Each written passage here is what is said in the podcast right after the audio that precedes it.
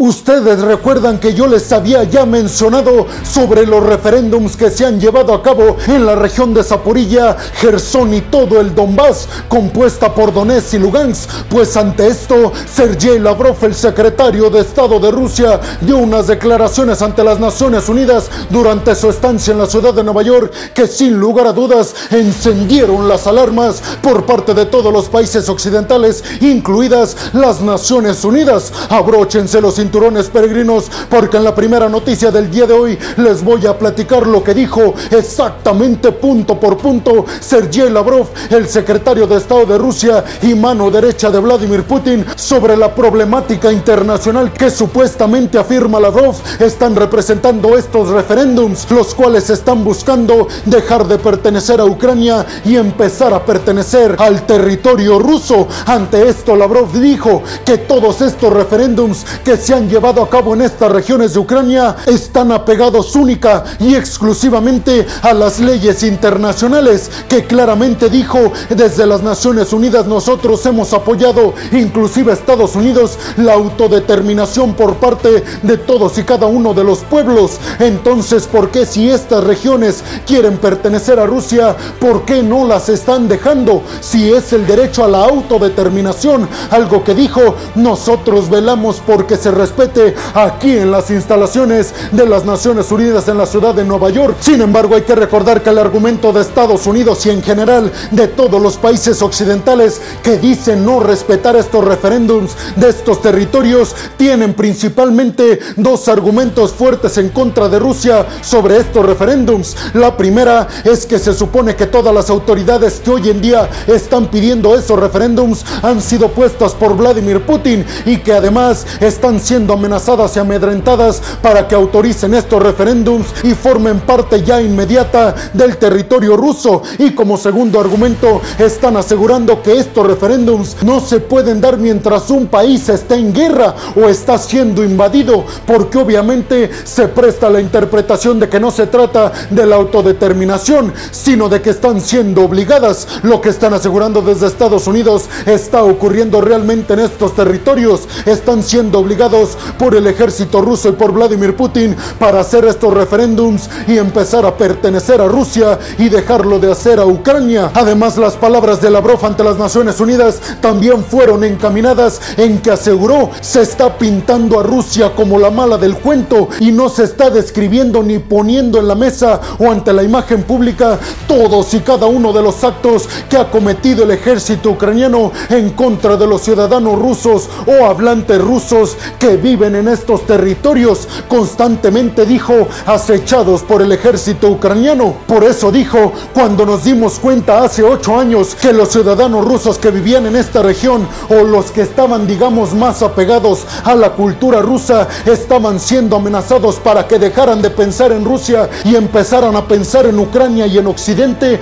cuando nos dimos cuenta de eso, nos dimos cuenta también de que se estaba cometiendo un acto de criminalidad en contra de los ciudadanos es decir, así lo dijo Lavrov, de un acto rusófobo en contra de los ciudadanos rusos por la única característica de ser rusos. Algo que obviamente ha dicho Estados Unidos, Ucrania y en general todo Occidente carece de fundamentos y Rusia nunca lo ha demostrado simple y sencillamente porque el ejército ucraniano nunca ha tenido estas actitudes en contra de ciudadanos o hablantes rusos. Al final de su discurso, el secretario de Estado de Rusia, Sergei Lavrov, dijo que Occidente y Estados Unidos están utilizando a Volodymyr Zelensky, solo que él no se da cuenta, pero dijo, cuando ya no lo necesiten, le van a dar un aventón y lo van a sacar de todo lo que tenga que ver con Ucrania. Hoy en día lo están utilizando, él no se da cuenta y cuando ya no lo necesiten, seguramente nos darán ustedes la razón porque dijo, lo van a desechar como un trapo viejo. Pero ahora el turno va para ustedes, peregrinos. ¿Creen que estos referéndums que se han realizado en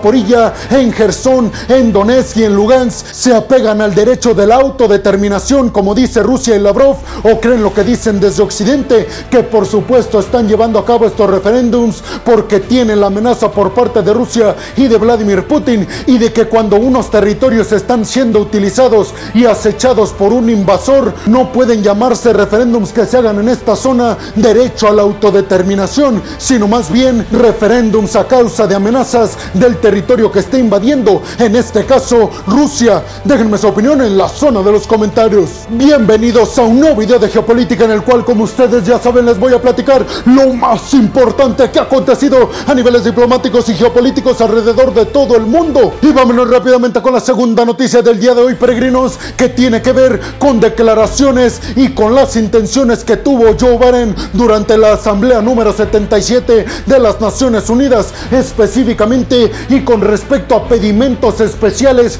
que le habría hecho Joe Biden, el presidente estadounidense, al secretario general de las Naciones Unidas, Antonio Guterres. Esto durante una reunión privada que tuvieron ambos diplomáticos. Y es que al parecer Joe Biden ha estado intentando convencer al secretario general de las Naciones Unidas para que lleve a cabo, por lo menos encabece una reforma en las Naciones Unidas que tenga como objetivo sacar a Rusia no solamente del Consejo de Seguridad, sino también de quitarle el poder de vetar ciertos temas a Rusia en la mesa del Consejo de Seguridad de las Naciones Unidas, que como yo ya les he mencionado, está creado única y exclusivamente con el objetivo de llevar paz a los territorios. Y al parecer dice Joe Biden, es una incoherencia que Rusia, quien está invadiendo a un país y quien está intentando anexionarse territorios por la vía de la fuerza, al mismo tiempo pertenezca al Consejo de Seguridad de las Naciones Unidas, que se supone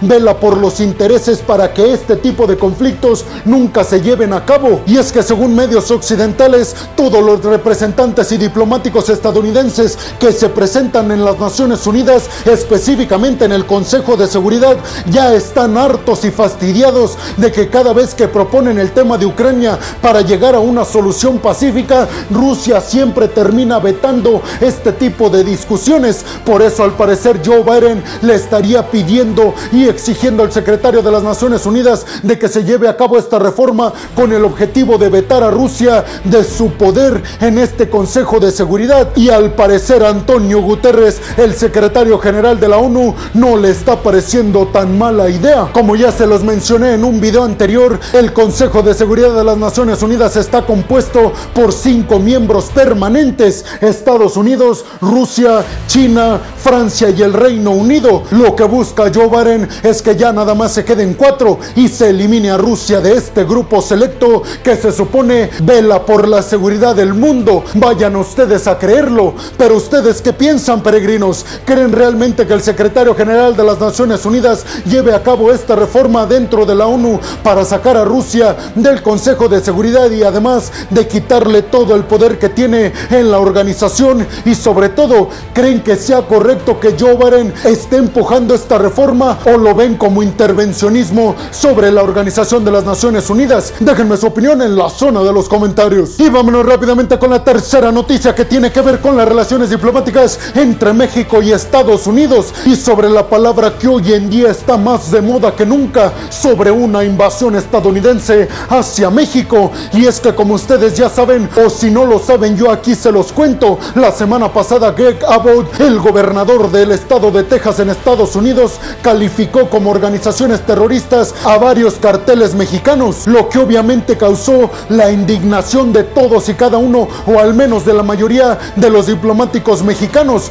porque dijeron esto sin lugar a dudas no es correcto, porque están asegurando que le estaría dando la oportunidad a Estados Unidos y al gobernador tejano, a Greg Abbott, de mandar tropas estadounidenses a México. Si ustedes recuerdan, en el acta de las Naciones Unidas se especifica que en el dado caso de que organizaciones sean catalogadas como terroristas, eso significa que se está poniendo en riesgo no solamente a Estados Unidos, sino a todo el mundo, por lo que inmediatamente se autorizaría que países del Consejo de Seguridad de las Naciones Unidas, entre ellos por supuesto Estados Unidos, pudieran mandar tropas a esos países que cuentan con esas organizaciones terroristas. Por su parte, el presidente de México dijo que esto se trata de pura politiquería por parte del gobernador tejano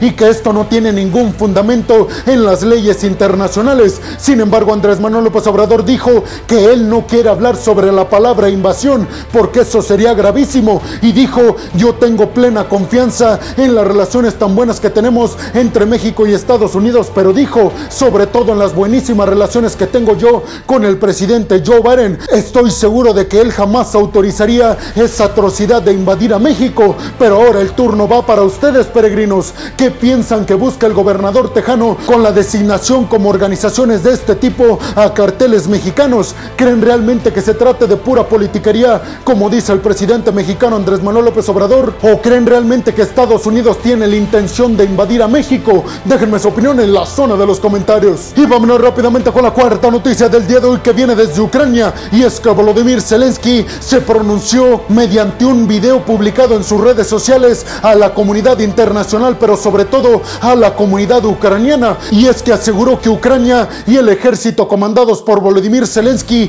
lleva la batuta en este conflicto frente a Rusia, dando a entender que Ucrania tiene el control de todo lo que se está desarrollando en el conflicto frente a Rusia. ¿A qué se refiere Zelensky con eso? Pues que básicamente Ucrania está ganando más y más territorio y además está negociando con Rusia desde una posición de ventaja. Pero ustedes le creen? Déjenme su opinión en la zona de los comentarios. Y vámonos rápidamente con la quinta noticia del día de hoy que viene ahora otra vez desde China y desde Taiwán. Y es que desde el gigante asiático acaban de cambiar por completo el discurso frente a Taiwán, lo que obviamente sorprendió a propios extraños, específicamente estas declaraciones hechas desde el gigante asiático a quienes más dejó sorprendido fueron a los miembros del gabinete del presidente Joe Biden en la Casa Blanca. Y es que estas declaraciones que vinieron desde Pekín están encaminadas en que aseguró el ministro de Asuntos Exteriores de China, Wang Yi, que van a buscar de la manera más pacífica posible tratar de hablar con las autoridades taiwanesas para llegar a una resolución y anexionar al territorio taiwanés, pero ya no meter nada militar en el tema, sino única y exclusivamente hablar desde la perspectiva diplomática. Sin embargo, también reconocieron desde el gigante asiático que hoy en día todo está muy caliente en esta zona, sobre todo por el armamento y poderío militar que le está dando Estados Unidos a la isla de Taiwán. Pero dijeron desde el gigante asiático, nosotros reconocemos que en gran parte nosotros somos culpables de que estas relaciones estén tan dañadas con la isla de Taiwán. Pero dijo, a partir de hoy en adelante vamos a tratar de reunificarnos de la manera más pacífica posible. La líder taiwanesa Tsai Ing-wen le dio un mensaje a todos y cada uno de los taiwaneses y les pidió que no entren en confianza porque dijo, seguramente esto se trata de una artimaña por parte de las autoridades del gigante asiático y quieren que bajemos la guardia para después invadirnos por la fuerza. Por lo tanto dijo, vamos a seguir pidiéndoles más y más ayuda militar a Estados Unidos y vamos a seguir fortaleciendo nuestro ejército para que en el dado caso de que China cambie esta postura amistosa, nosotros ya estemos preparados y ya no tengamos miedo del acecho del ejército chino. Pero ahora el turno va para ustedes, peregrinos. ¿Creen realmente que sean honestas estas declaraciones ofrecidas por el ministro de Asuntos Exteriores de China, Wang Yi, desde Pekín, que dicen queremos reunificarnos con la isla de Taiwán ya de manera pacífica y ya no vamos a tratar de anexionarlos por la fuerza? ¿Creen que sea cierto? Y sobre todo, ¿qué opinan de la postura de Tsai Ing-wen, la líder taiwanesa, de no bajar los brazos y de seguir fortaleciendo su ejército? ¿Creen que esto termine eventualmente en un conflicto mundial en el Indo-Pacífico, en donde tengan como protagonistas ahora a China y Estados Unidos? Déjenme su opinión en la zona de los comentarios. Y vámonos rápidamente con la sexta y última noticia del día de hoy, peregrinos, que tiene que ver